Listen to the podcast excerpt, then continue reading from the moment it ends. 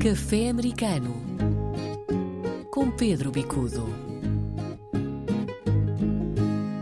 Viva Pedro, o café está na mesa e vamos começar por um tema que é recorrente neste nosso programa e que desta vez atinge também um, uma cidade, uma pequena cidade onde historicamente muitos portugueses residem, nomeadamente estou a falar das questões de violência. Tivemos uma semana outra vez bastante difícil e a zona de Half Moon Bay também atingida. É difícil até por palavras descrever o que está a acontecer, João.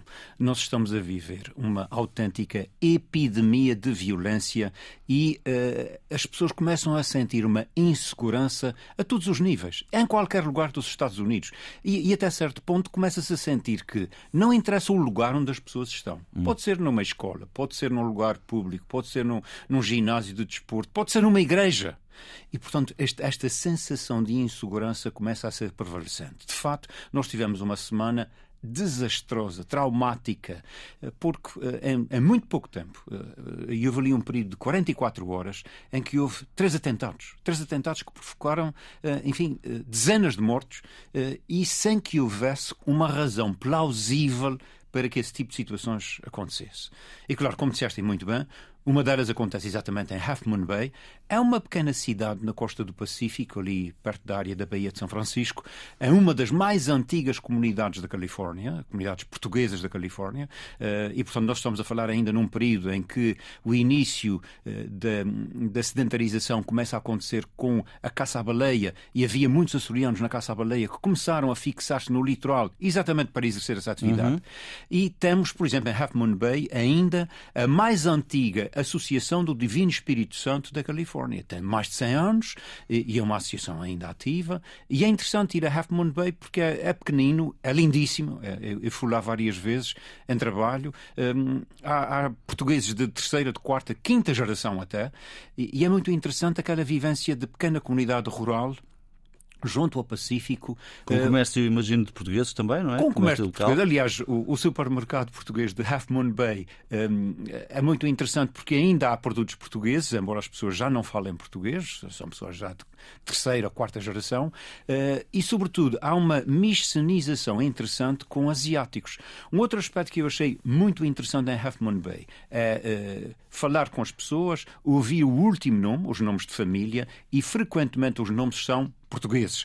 Half Moon Bay dedica-se basicamente à, à, horticultura, à, à, exploração também de árvores. A grande parte de, das, das, árvores de Natal uh, que são uh, utilizadas na Califórnia vêm de Half Moon Bay. E, portanto, é uma comunidade rural. E o que aconteceu, o tiroteio em massa, vitimou sobretudo imigrantes que trabalhavam exatamente em agricultura. Hum.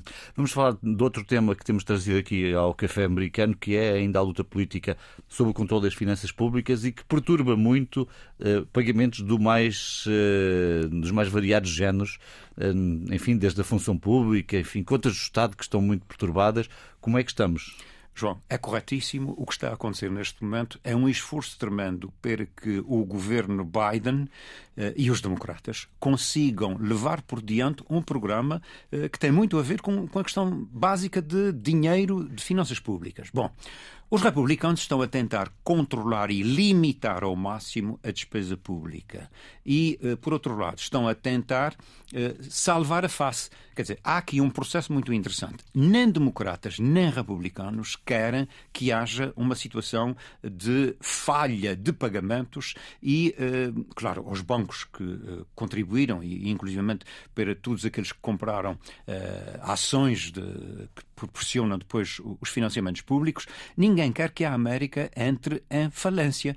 Mas, ao mesmo tempo, há aqui um jogo político muito delicado em que republicanos estão a limitar toda a ação democrata e, ao mesmo tempo, os democratas a fazer algumas cedências, mas sem querer pôr em causa a funcionalidade republicana. Portanto, daqui até o verão vai ser um constante desgaste político na tentativa, por um lado, de limitar e, pelo outro, de conseguir levar por diante esse, esse projeto do governo Biden e que tem influência desde reformas, uh, funcionamento público de instituições, escolas, tudo quanto sejam serviços públicos estão neste momento condicionados a este aperto financeiro. Hum. Já se sabe que no Café Americano trazemos sobretudo a atualidade que toca às comunidades portuguesas.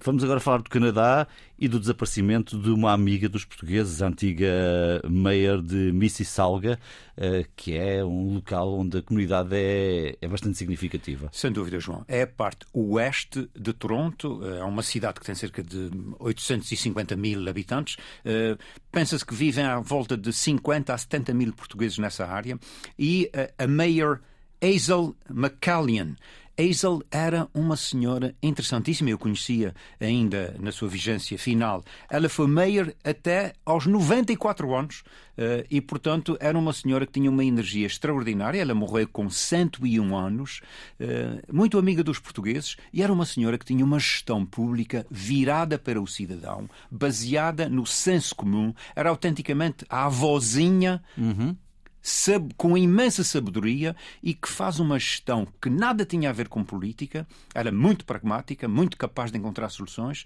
mas, sobretudo, com um sentido prático da existência extraordinário. Isso fez com que ela fosse eleita 12 mandatos consecutivos, não, até aos 94 anos. Não havia limitação de mandatos, portanto. Como, não, como não há limitação de mandatos e nestes casos até é bom que não haja, porque há pessoas extraordinárias e, de facto, ela fica uh, conhecida como o, o furacão Hazel.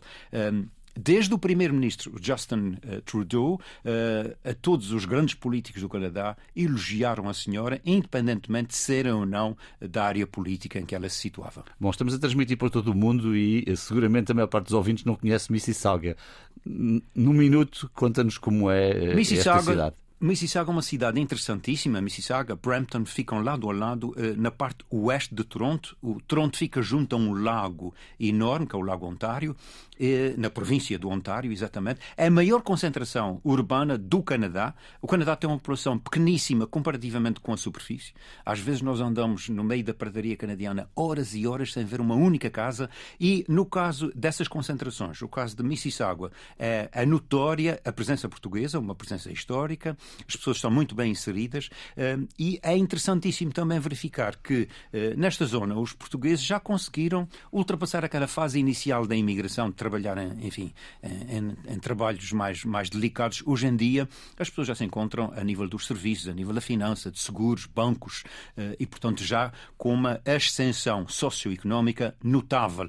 Há uma associação portuguesa notável também nessa zona, é o Portuguese Cultural Center de Mississauga, e que tem uma atividade eh, muito intensa. Aliás, a própria Mayor McCallion visitava com alguma frequência a instituição e, e participava em atividades dos portugueses. E assim termina o nosso café americano de hoje. Vou daqui deixar os nossos contactos para o caso nos quererem escrever ou contactar. caféamericano.rtp.pt é o nosso e-mail, caféamericano.rtp.pt. Pode também uh, telefonar-nos para o WhatsApp 351 911 10 10 26.